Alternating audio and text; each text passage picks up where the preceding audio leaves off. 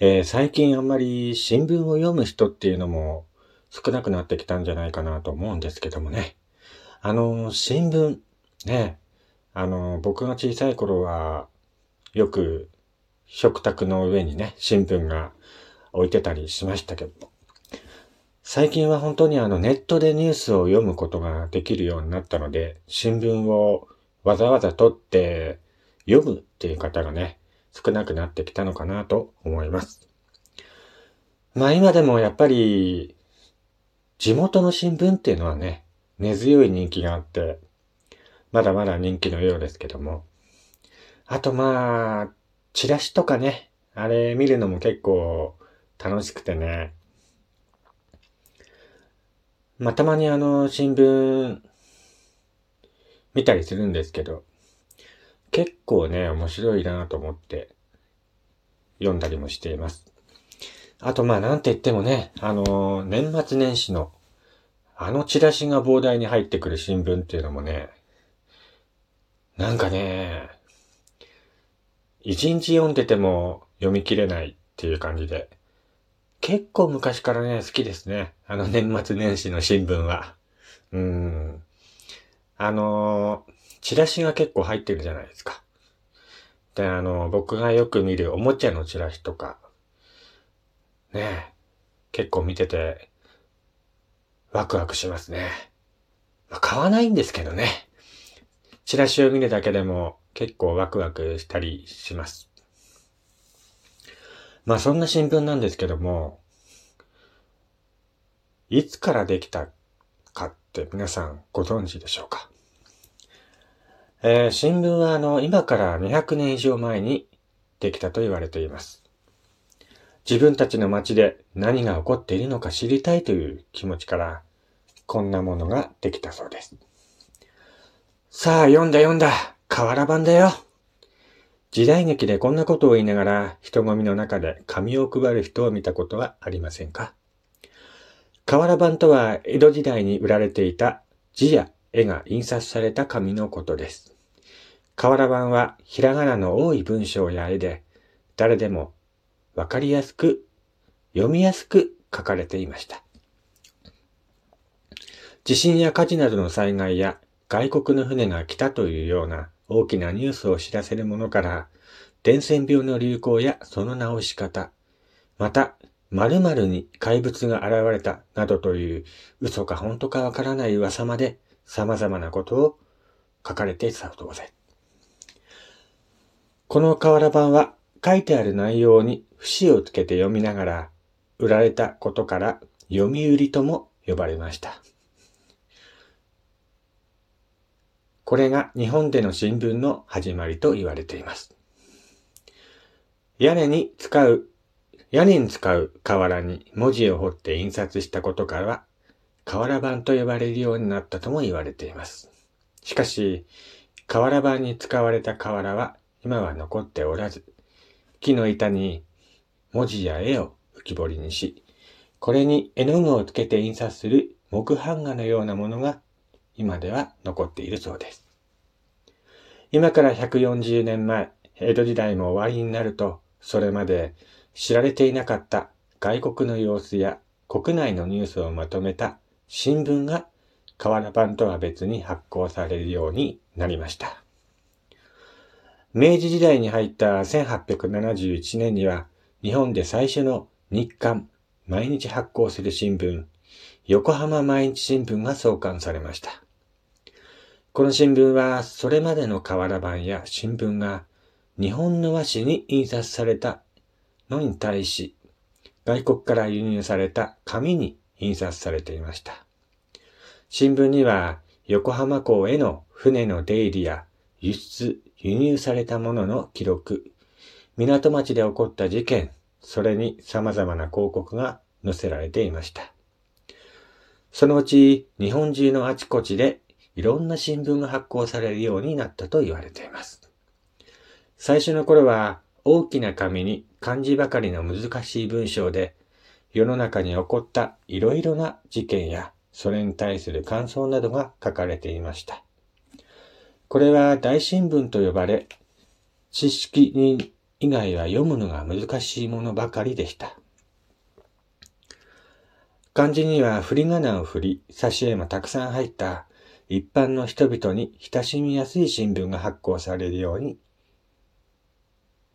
なりました。こちらは小新聞と呼ばれています。小新聞には街の噂や上映されている芝居などのニュース、連載小説など人々が関心を寄せる内容が載せられていると言われています。小新聞はたちまち大新聞を超える人気となりました。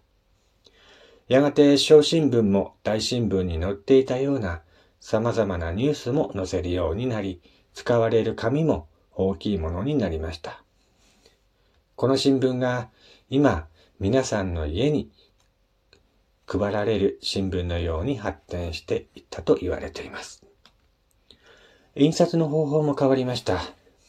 今から140年ほど前、木の板に代わって金属に字を浮き彫りにし、ハンコのようにした活字を並べて使う活版印刷が始まります。金属の活字は木に比べてとても丈夫です。また、最初は外国から輸入していた紙も国内で大量に作ることができるようになりました。こうして新聞をたくさん印刷することができるようになっていったと言われています。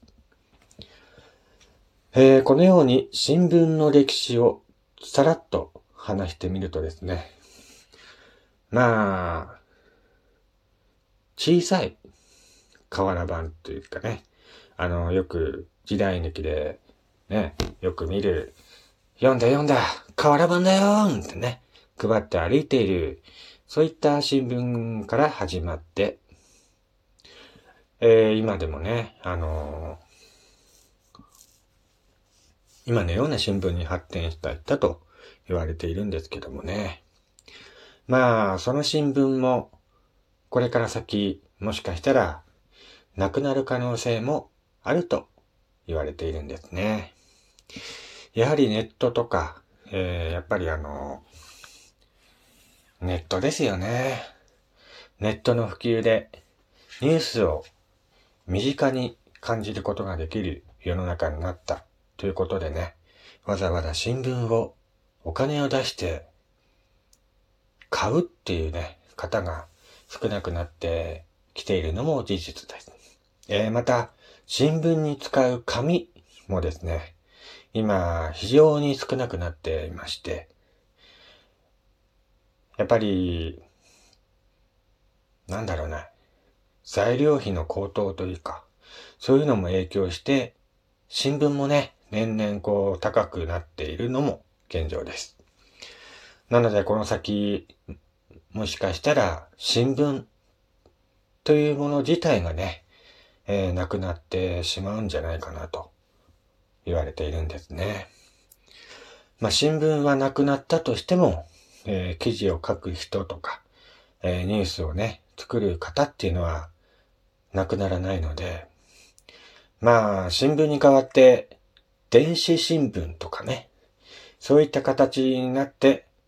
残っていくんじゃないかなと、僕は思います。今でもね、あのー、まあ、某新聞社ですけども、電子新聞っていうのをね、発行しているところもありますからね。紙の新聞も発行してたり、電子新聞の方も発行してたりしますからね。まあ今、雑誌もそうですよね。あの、電子書籍で読めるタイプと、紙のタイプの雑誌っていうのも同じ内容なんですけどもね、そういった感じで分かれている本もありますしね。なのでこの先もしかしたら、新聞とか、紙の本とかがね、えー、なくなっていくんじゃないかなと思うんですけども。まあ僕はやっぱりあのー、本とかね、あのー、新聞はあれですけど、本は特にね、電子書籍ではなく、紙のタイプの本の方がやっぱり好きなのでね、手に取って、一枚一枚ページをペラペラめくってね、そうやって読むのがやっぱり好きだなぁと思いますのでね、この先なくなってほしくないなぁと思ったりもするんですけども。まあ、先のことですからね、あの、これから先どういう形で新聞というものが残っていくのか、それはわからないですね。えー、ということで、今日はですね、新聞の歴史っていうのをちょっと簡単にさらっと語ってみましたけども、えー、皆さんはお家で新聞を取っている方っていうのはね、いますでしょうか？えー、結構ね、あのー、読み終わった新聞とかも、あのー、掃除に使ったりね、いろいろ使えるので、結構あると、あればあったでね、便利なんですけども、結構溜まってくるとね、場所を取るものには違いないのでね。まあ、お好みで、いろいろ読んでみてはいかがでしょうか。えー、ということで、えー、今回は、なんでこの話したんだかわかんないんですけど、新聞の歴史をさらっと話してみました。それではまた次回お会いしましょう。お相手は、やすさんでした。